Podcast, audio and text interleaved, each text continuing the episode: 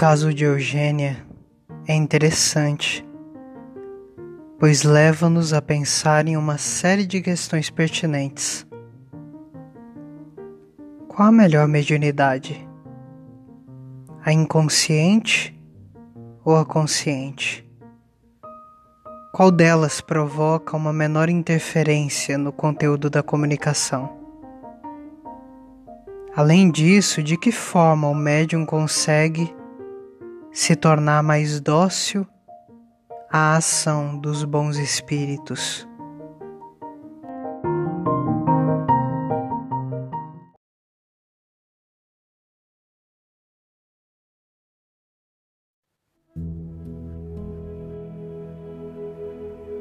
Começa agora mais um episódio de Estudando a Obra nos domínios da mediunidade. Nesse episódio, nós vamos aprender um pouco mais sobre alguma palavra, trecho ou mesmo conhecimento específico que é necessário para entender a obra. Sente-se, aproveite e ouça o que temos para refletir.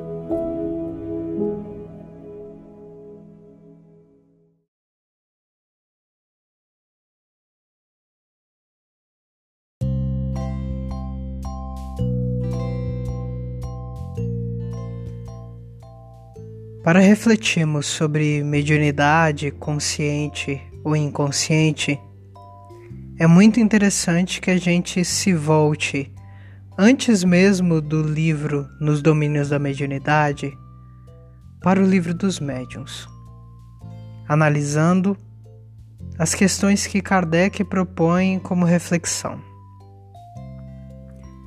Obviamente, esse termo de mediunidade consciente ou inconsciente, da forma como nós compreendemos hoje em dia, não podia ser uma terminologia adotada por Kardec na época. Porque na época ainda não existiam os estudos de Sigmund Freud com a psicanálise e o surgimento da compreensão de maneira mais profunda desse inconsciente. Então, na época, a psicologia ainda era uma ciência muitíssimo nova, sem muitos caráteres científicos propriamente ditos.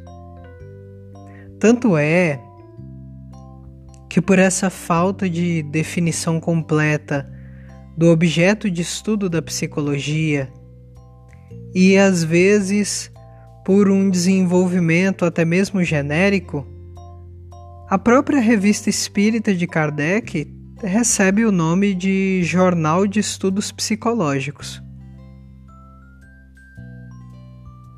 Não porque a revista espírita não merece esse título, mas porque a psicologia como uma ciência à parte das demais, em um estudo da estrutura da mente como nós conhecemos hoje em dia, não estava muito bem formatada.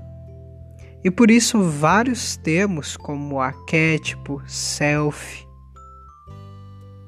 nós não vamos achar dentro da codificação.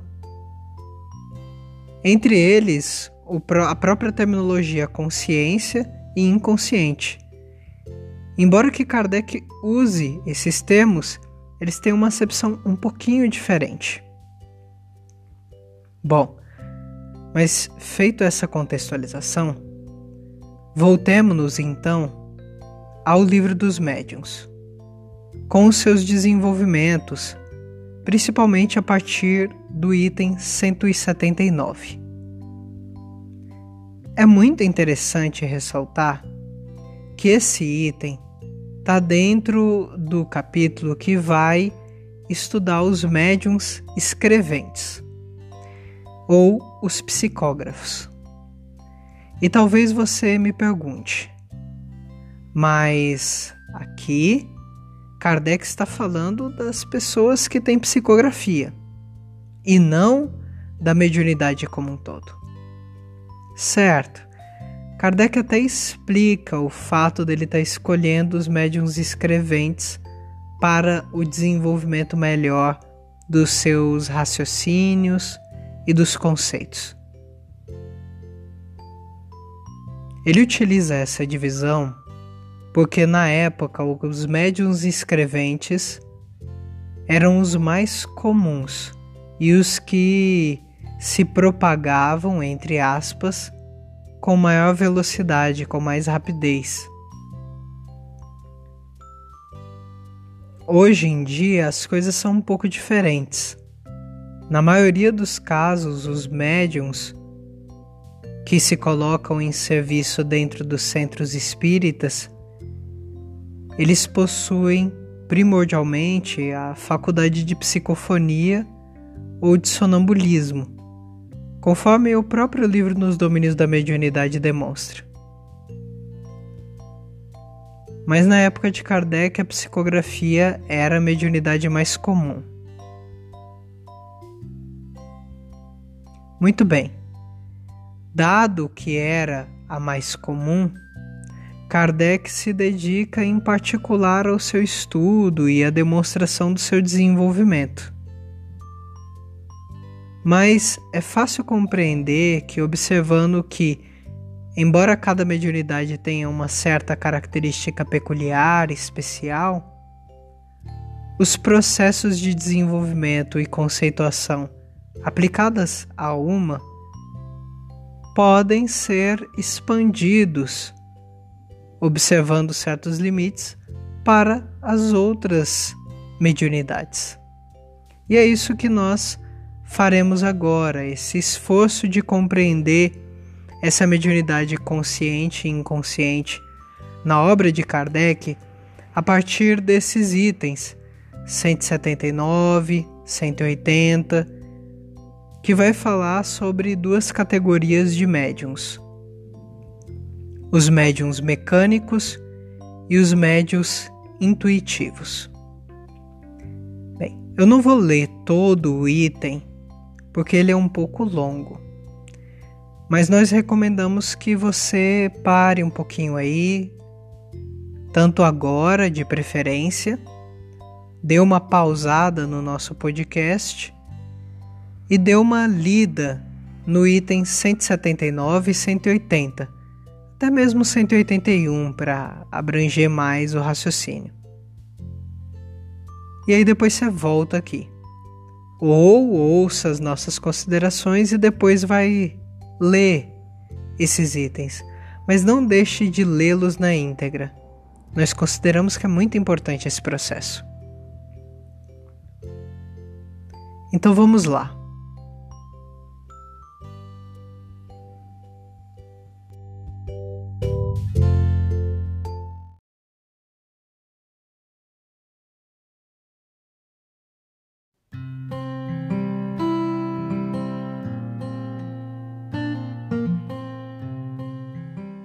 Está escrito no item 179 do Livro dos Médiuns, falando sobre os médiuns mecânicos. Nesta circunstância, o que caracteriza o fenômeno é que o médium não tem a menor consciência do que escreve. Quando se dá no caso a inconsciência absoluta, tem-se os médiums chamados passivos ou mecânicos. É preciosa esta faculdade por não permitir dúvida alguma sobre a independência do pensamento daquele que escreve. E está escrito no item 180 sobre os médios intuitivos. A transmissão do pensamento também se dá por meio do espírito do médium, ou melhor, de sua alma, pois que por este nome designamos o espírito encarnado. O espírito livre, neste caso, não atua sobre a mão para fazê-la escrever, não a toma, não a guia, atua sobre a alma com a qual se identifica. A alma, sob esse impulso, dirige a mão e esta dirige o lápis. Notemos aqui uma coisa importante: é que o espírito livre não se substitui à alma, visto que não a pode deslocar. Domina, malgrado seu, e lhe imprime a sua vontade. Em tal circunstância, o papel da alma não é o de inteira passividade. Ela recebe o pensamento do espírito livre e o transmite. Nessa situação, o médium tem consciência do que escreve, embora não exprima o seu próprio pensamento. É o que se chama médium intuitivo. Nós vemos então que nessa divisão que Kardec coloca entre médium mecânico e o intuitivo, ele está, na verdade, designando, de certa forma, o médium inconsciente, que seria esse médium mecânico, e o médium intuitivo, como sendo o médium que nós estamos designando como consciente. Agora resta-nos caracterizá-los bem. A primeira característica levantada por Kardec é que o médium mecânico ele não tem noção nenhuma, aparentemente, do que está sendo transmitido. Já o médio intuitivo tem noção do que está sendo transmitido, tem consciência, sabe do que está sendo transmitido. Mas um ponto interessante é considerarmos.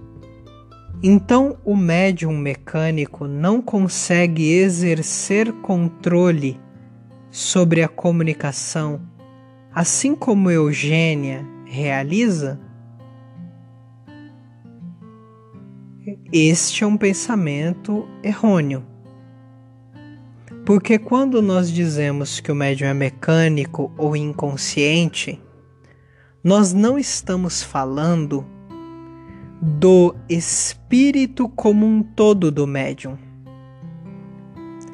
mas sim o encarnado ali em questão que não tem consciência plena do que está sendo transmitido. Mas o espírito do médium, em algum grau, conhece e sabe o que o espírito está transmitindo através dele. E ele pode, sem sombra de dúvidas, impor um controle e por isso também influencia o processo da comunicação. Lembremos sempre que, até na mediunidade de materialização, em que o médium geralmente permanece desacordado o tempo todo, este mesmo médium exerce uma influência sobre o processo de materialização. As suas crenças e os, os seus pensamentos influenciam no fenômeno mediúnico sempre. Não existe fenômeno mediúnico sem interferência. Porque não existe processo de comunicação sem interferência minimamente da pessoa que está interpretando. Então, por exemplo, nesse instante, Você está ouvindo a minha voz gravada por um aparelho eletrônico. E você pode pensar que a comunicação está sendo transmitida de maneira fidedigna, mas ela não está. Porque existe a sua interpretação. E existe também a minha dificuldade em expressar a minha ideia e o meu sentimento. Isso é falado por Albério lá no capítulo 1, quando ele diz que as pessoas em comunicação, mediúnica ou não, estão submetidas a certos limites, estão enquadradas dentro do seu campo de percepção, do seu campo de expressão. Então, existe sempre um filtro, tanto daquele que emite quanto daquele que recebe. Então, nenhuma comunicação é 100% fidedigna. Sempre haverá um componente de interpretação. É por isso que muita gente pensa, e vale a pena refletir sobre essa pergunta. Muita gente pergunta: se essa questão do médium mecânico e médium intuitivo, ou médium inconsciente e consciente, se isso significaria que o primeiro, o médium mecânico ou inconsciente, produz comunicações mais fidedignas que o segundo. Vejam que Kardec, no trecho que nós lemos, relata que é preciosa esta faculdade por não permitir dúvida alguma sobre a independência do pensamento daquele que escreve. A única questão é que esse meio demonstra melhor que existe uma inteligência estranha. Enquanto que no médio intuitivo nem sempre isso fica muito claro. Mas ele não está falando sobre a fidedignidade da transmissão do conteúdo. No mesmo livro, um pouquinho mais à frente, Kardec continua relatando o seguinte. Vamos ler mais um trecho. Mas, sendo assim, dir-se-á: nada prova seja um espírito estranho quem escreve e não o do médium. Aqui, uma pequena observação ele está falando do médium intuitivo. Então, repetindo. Mas sendo assim, dir-se-á: nada prova seja um espírito estranho quem escreve e não o do médium. Efetivamente, as, a distinção é, às vezes, difícil de fazer-se. Pode acontecer que isso pouca importância presente. Todavia, é possível reconhecer-se o pensamento sugerido, por não ser nunca preconcebido. Nasce à medida que a escrita vai sendo traçada, e a miúde é contrário à ideia que antecipadamente se formara pode mesmo estar fora dos limites dos conhecimentos e capacidades do médium. Então veja que, com base nesse trecho, nós temos a certeza que Kardec visualizava que os médiums intuitivos poderiam ter trazer comunicações de tão grande qualidade quanto dos médiums mecânicos. Em nada isso seria impeditivo. Ele chega a relatar que essa dificuldade de perceber evidentemente um espírito estranho se comunicando através do médium nem sempre é importante principalmente quando as pessoas ali já estão convencidas da existência dos espíritos. O que importa é aproveitar a comunicação, é ela ser útil. Então se segue que médiums mecânicos são o mesmo que os médiums inconscientes e os intuitivos o mesmo que os conscientes.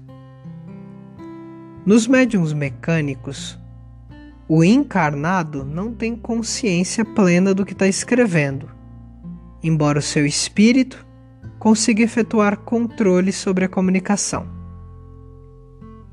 Os médiums intuitivos, de outra forma, têm consciência do que estão escrevendo, no momento em que escrevem ou que falam, no caso de uma psicofonia e ambos possuem a mesma possibilidade de deturpação da mensagem ou de manutenção o máximo possível de sua pureza.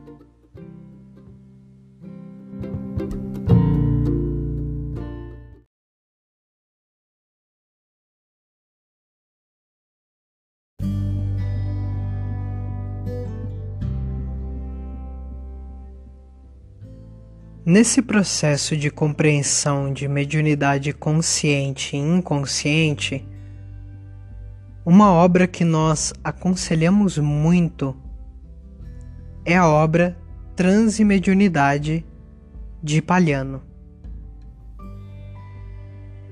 Nessa obra, nós iremos localizar no capítulo 4 uma explicação muito interessante desse processo. Porque ele vai falar sobre o processo de transe mediúnico. E esse processo de transe mediúnico é a base fundamental para o processo de manifestação do espírito.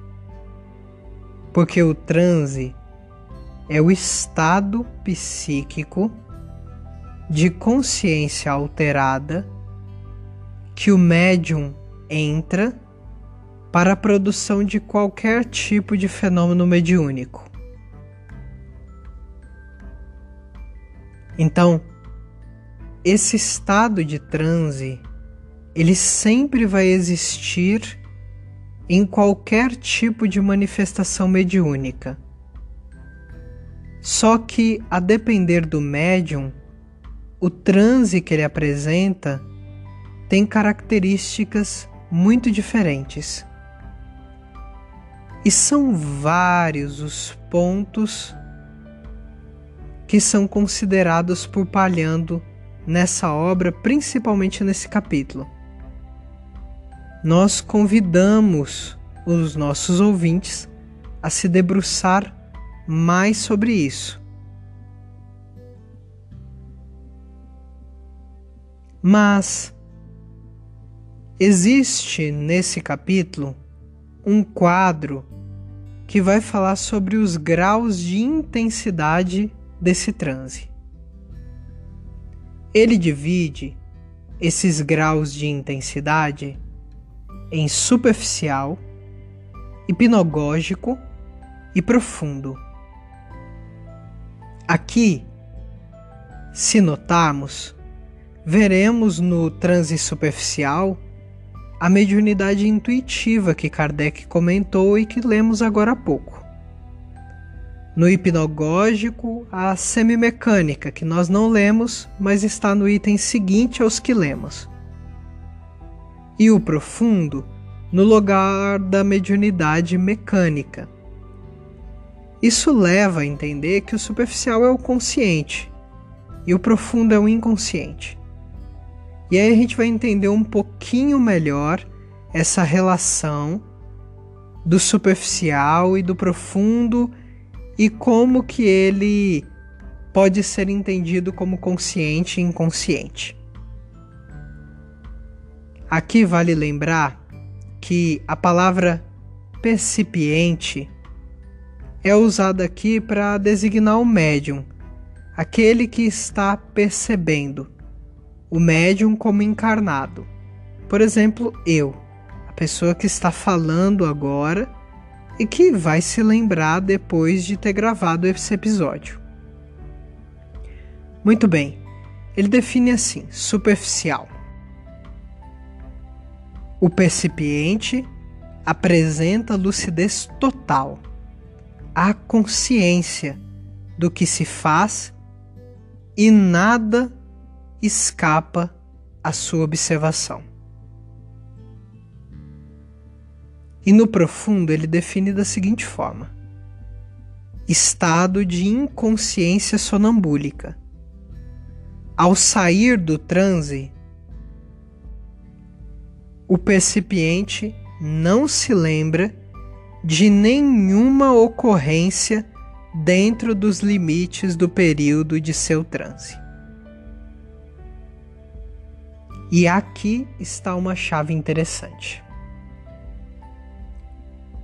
A mediunidade inconsciente, ela é chamada dessa forma porque o conteúdo ou a memória ou o processo do fenômeno mediúnico, os dados contidos na comunicação, as sensações transmitidas pelo espírito passam pelo médium, com certeza, porque ele é médium, ele é um medianeiro. E o que passa por ele, ele sabe. Mas vai parar no inconsciente, naquele local que no estado de vigília normal ele não tem acesso. Isso faz com que depois que ele sai do transe, ou seja, depois que a comunicação acaba, ele não se lembra do que aconteceu, ou se lembra muito pouco. Contudo, durante a comunicação, ele estava consciente, no sentido de ele conseguia realizar um processo de controle e de interferência no processo de comunicação. O transe superficial ou a mediunidade consciente, ele é aquele no qual o médium tem a clara percepção e todo o conteúdo passa pelo seu consciente, ou seja, ele consegue perceber lucidamente o que está acontecendo ao seu redor e consigo mesmo e ele consegue se lembrar disso depois do transe. Então, o principal aspecto aqui é a lembrança. No superficial, ele retém a lembrança porque aquele conteúdo passou pelo seu consciente, e no profundo, ele não retém a lembrança porque aquele conteúdo foi direto para o seu inconsciente. Mas em ambos os casos, o médium interfere, influencia e pode realizar um controle disciplinatório em todo o processo da comunicação. Ser médium mecânico ou inconsciente, ou possuir transe profundo, não é desculpa para a indisciplina. E ser médium superficial, com, aliás, ser médium com transe superficial, ou um médium consciente ou intuitivo, como chama Kardec, não é desculpa para você achar que a sua comunicação é de menor qualidade ou de melhor fidedignidade. Espero que vocês tenham gostado das reflexões que tivemos no episódio de hoje, que tenha te acrescentado nos conhecimentos sobre o processo de comunicação mediúnica e os seus mecanismos. Nos vemos nos próximos episódios.